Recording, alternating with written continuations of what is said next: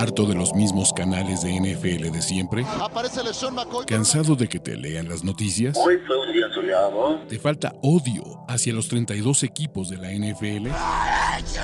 ¿Referencias de videojuegos? ¿Hodor? Este es el canal de Ulises Arada, donde encontrarás NFL, toxicidad, cultura pop, videojuegos y mucho más. Suscríbete y descubre una nueva forma de seguir tu pasión. ¿Qué esperas? Hola amigos, ¿cómo están? Ahora sí, eh, stream de emergencia. ¿Por qué? Porque nuestro queridísimo Kyler Murray, qué bonito, recibió una extensión de contrato que lo hace el segundo coreback mejor pagado, ¿no? Lo cual, pues bueno, era de esperarse totalmente. Ya que tenemos algunos detalles y ya que tenemos algunas cosas de, de este contrato, yo no puedo más que creer que es un claro error de los Arizona Cardinals en este sentido. Entonces, vamos a, vamos a tratar de explicarlo en varios puntos, ¿vale? Lo primero son los detalles del contrato. Dos, ¿qué significa esto para Cliff Clinsbury, para Kyler Murray y para los Arizona Cardinals? Tres, ¿por qué en lo personal creo que fue un grave error esta clase de contrato? Cuatro, ¿Qué significa esto para el siguiente coreback que está buscando un número espectacular de contrato que se llama Lamar Jackson? Y cinco, pues bueno, ¿qué demonios tiene que ver el QB4 de Cleveland en todo esto? Porque a huevo tiene que ver otra eso. Entonces, eh, vamos a empezar con los detalles del contrato, ¿no? Y vamos a poner aquí con base lo que dice Adam Schefter, ¿no? Le da un contrato de 230.5 millones de dólares, básicamente 0.5 millones de dólares más que el coreback 4. Sin embargo, a diferencia del coreback de Cleveland, este contrato no es 100% garantizado, son 160 millones de dólares garantizado. Básicamente, en este promedio, Kyler Murray se convierte en el segundo mejor coreback pagado de toda la NFL, ganando un promedio de 46.1 millones de dólares al año. Ok, a ver, empecemos con el punto. Yo siempre les he dicho, más vale pagarle antes a los corebacks que después. Totalmente. O sea, e, en este sentido, tú tienes que buscar tener eh, corebacks muchísimo más, y ¿cómo puedo decirles? Pues muchísimo más amarrados a tu futuro. Kyler Murray fue un pick de primera ronda del draft 2019. Kyler Murray fue novato ofensivo del año, jugó su primer partido de playoffs la temporada pasada y en general ha mostrado un crecimiento. Sin embargo, ¿no? Eh, el tema aquí es, ¿es el costo de los corebacks? Sí. Creo que hubo un ¿Qué puedo decirles, muchachos? Un. ah, un, exceso de dinero a Kyler Murray que, desde mi punto de vista, para el coreback que es, no ha demostrado lo suficiente para ser considerado un dude elite. Desde mi punto de vista, Kyler Murray no es un top 5 coreback de toda la NFL. O no es un top 10 coreback de toda la NFL. Ok, a ver, Arizona tenía dos opciones o pagarlo ahorita o meterle el franchise tag, el franchise tag y el franchise tag. Los Cardinals trajeron a, Cliff Clinsbury, ¿no?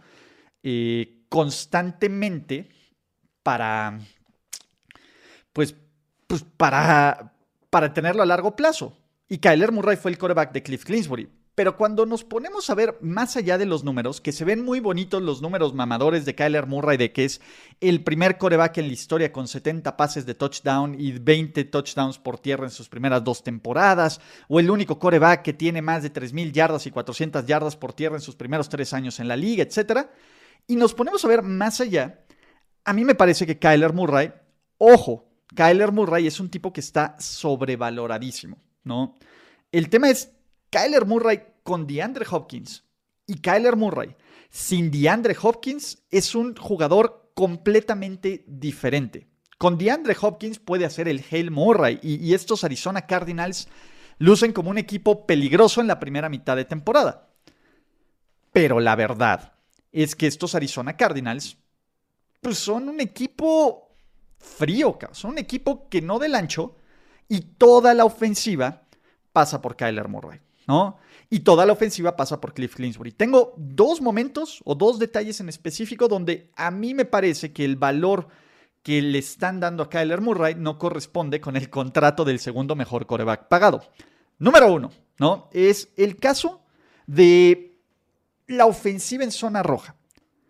Vean los números. Y si no me creen, vean los partidos. Échenle un ojo. Warren Sharp, que para mi gusto es una de las mentes más brillantes de, utilizando estadísticas eh, analíticas avanzadas, tiene un, eh, un ranking muy interesante. De los 42 corebacks elegibles dentro de la yarda 10 del rival, punto. Estás en primer y 10 o en segundo y lo que quieras, dentro de la yarda 10, en zona de notar, Kyler Murray fue el 40 de 42 convirtiendo touchdowns con esta ofensiva de Cliff Clinsbury, con este talento dual.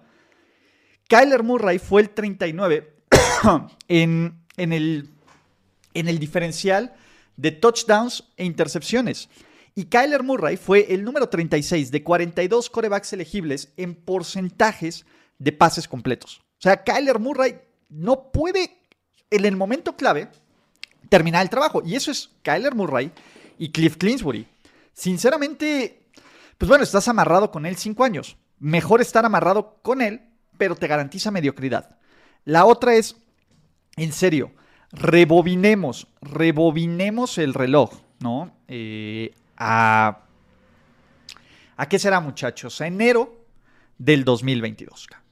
¿Qué pasó en enero del 2022? Monday Night Football, este partido que vimos de playoffs de los Rams contra los Cardinals. Kyler Murray desapareció. Kyler Murray, eh, a ver, todo mundo puede jugar mal. Todo mundo puede tener un primer partido de playoffs desastroso y mejorar. Lo que no se vale es que Kyler Murray ya cuando el partido estaba perdido, pues tuvo que llegar el suplente a pedirle de favor que fuera profesional y que tuviera la dignidad de acabar el juego por sus compañeros, a pesar de la perra madriza que le estaban metiendo. Esto a mí me parece que, que te dice muchísimo de esta, de esta clase de coreback, ¿vale? Creo que eh, Kyler Murray, pues no es un tipo que por lo menos en características de liderazgo, características de, cuando las cosas salen mal, quieras tener al frente de tu equipo. Eso es lo que creo. Me parece que Kyler Murray es alguien que, que cuando las cosas salen bien es el primero en, pregonar y, y, el karate y toda la onda. Pero cuando las cosas salen mal, pues bueno, e, es el primero que se ve esconder al fondo de la banca. Y yo no creo que con esa clase de actitudes, además de todo el Instagram Gate y todas estas payasadas, pues valga que se hace el segundo mejor coreback. Ojo, a ver, y quiero ser bien claro en este sentido.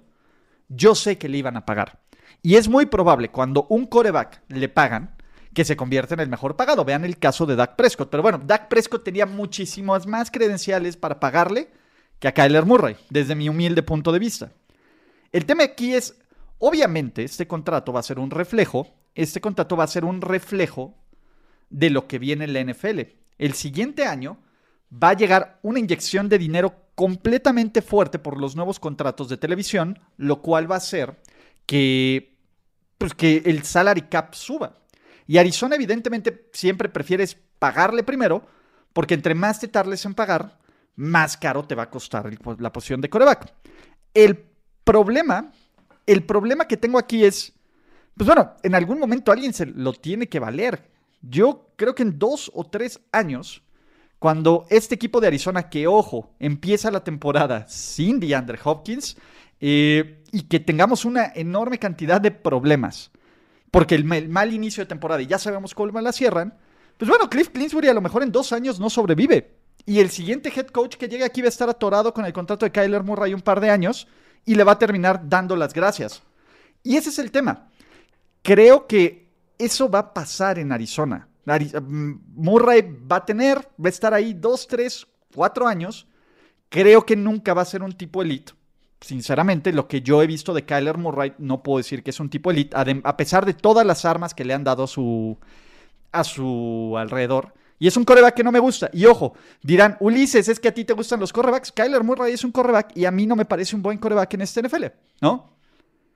Y creo que Arizona en tres o cuatro años va a estar buscando un nuevo coreback porque va a tener un nuevo head coach y va a estar amarrado con esto. Lo cual, qué bueno que le pagaron a Kyler Murray, ¿no? Pues alguien le iba a pagar.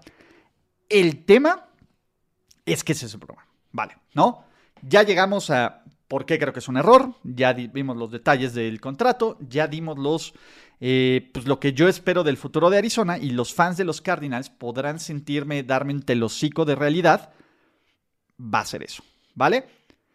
¿Quién sigue? El que esté esperando un contrato y el que ha sido la narrativa de que qué error, que no tenga gente, etcétera, es Lamar Jackson. Lamar Jackson, de acuerdo con los reportes, déjenme ver los perros tuitazos, ¿no? Eh, de acuerdo con los reportes que tenemos pues, de, los training camps, Lamar Jackson se reportó. Y a Lamar Jackson no le importa jugar bajo la etiqueta de jugador franquicia. ¿Vale? ¿Qué va a ocurrir? Eh, creo que este contrato de, de Lamar, de Kyler Murray, es una buena noticia para los dueños, porque a diferencia del contrato de Watson o del Coreback 4, esto no está 100% garantizado acá. Ese es el punto. O sea, yo pensaba que el siguiente gran contrato de coreback y que se lo iban a dar a Lamar Jackson, y bueno, aquí está eh, el fierro viejo hablando del coreback 4. Este. Yo pensé que el siguiente gran contrato de los corebacks que íbamos a ver eh, en, esta, en esta temporada iba a ser 100% garantizado. Al no ser 100% garantizado, aunque se está acercando, no son 160 millones garantizados de 230.5, me parece que Lamar Jackson no va a obtener un contrato 100% garantizado, lo cual, me, lo cual sigue siendo una verdadera mentada de madre lo que hizo Cleveland con la forma en que estructuró el contrato del coreback 4, ¿vale? Yo, desde mi punto de vista, y yendo a una meritocracia, ¿no? Porque esto es una meritocracia. Pues bueno, Kyler Murray no ha sido eh, All Pro. Kyler Murray no ha sido MVP. Kyler Murray no tiene, eh, no tiene un, ¿qué puedo decirles? No tiene victorias en playoffs. Ergo, Lamar Jackson sí tiene todo esto. Lamar Jackson ha sido el único MVP unánime en la historia de, de los últimos años. Entonces, mi punto es, Lamar Jackson va a ver este contrato y va a decir, dude, mejora esto y mejora el dinero garantizado. Yo creo que evidentemente cada vez que le dan un contrato a un coreback, no quiero decir estrella, pero de renombre, de mucho renombre, quiere ser el mejor pagado en su posición. Sinceramente, eh, yo veo que, pues básicamente, Lamar Jackson va a tener un contrato en el momento en que se los den de entre los 235, 240 millones, cerca de los 200 millones garantizados, cinco años. ¿Puede esperar Lamar Jackson? Totalmente, porque Baltimore no tiene ninguna otra, ¿no? Y es el punto. Me parece que, que pues, los... ¿Qué podemos decir? Que los Ravens más se van a tardar en pagarle. Ahora, el que dice que Lamar nomás tiene una y choqueó tres veces, pues creo que no vio mucho los partidos de playoffs de los Baltimore Ravens. El primero es casi tiene un regreso en contra de los Chargers, espectacular. La segunda fue una gran actuación de los Titans y fue un partido donde, donde él, si bien tuvo un turnover, fue un tema de coaching terrible y la defensa hizo agua contra Derrick Henry. Y el tercero, cuando estaba a punto de hacer el regreso, lo lesionan, acá. Entonces, no mames que choqueó durísimo, no sean ignorantes, acá. Así que eh, creo que va por ahí el caso de Lamar Jackson, ¿no? Si a mí me hubieras dicho, esto le pagaron a Lamar Jackson, les hubiera dicho, lo merece y ya les está saliendo barato. Ahora, ahora me parece, sinceramente, que, que Lamar Jackson debería de cobrar más. Y por lo menos Lamar Jackson no tiene prisa, porque entre más tiempo se tarde en pagarle los Arizona Card los, perdón, Baltimore Ravens, más caro les va a salir Lamar Jackson. Yo soy de la idea de que si tienes un buen coreback, págale lo antes posible. Punto. Págale lo, págale lo antes posible cuando vale la pena. En el caso de Kyler Murray, en lo personal, yo creo que no vale la pena. Pero bueno, creo que tuvimos este hermoso stream de 15 minutos de emergencia para hablar del tema eh, Kyler Murray.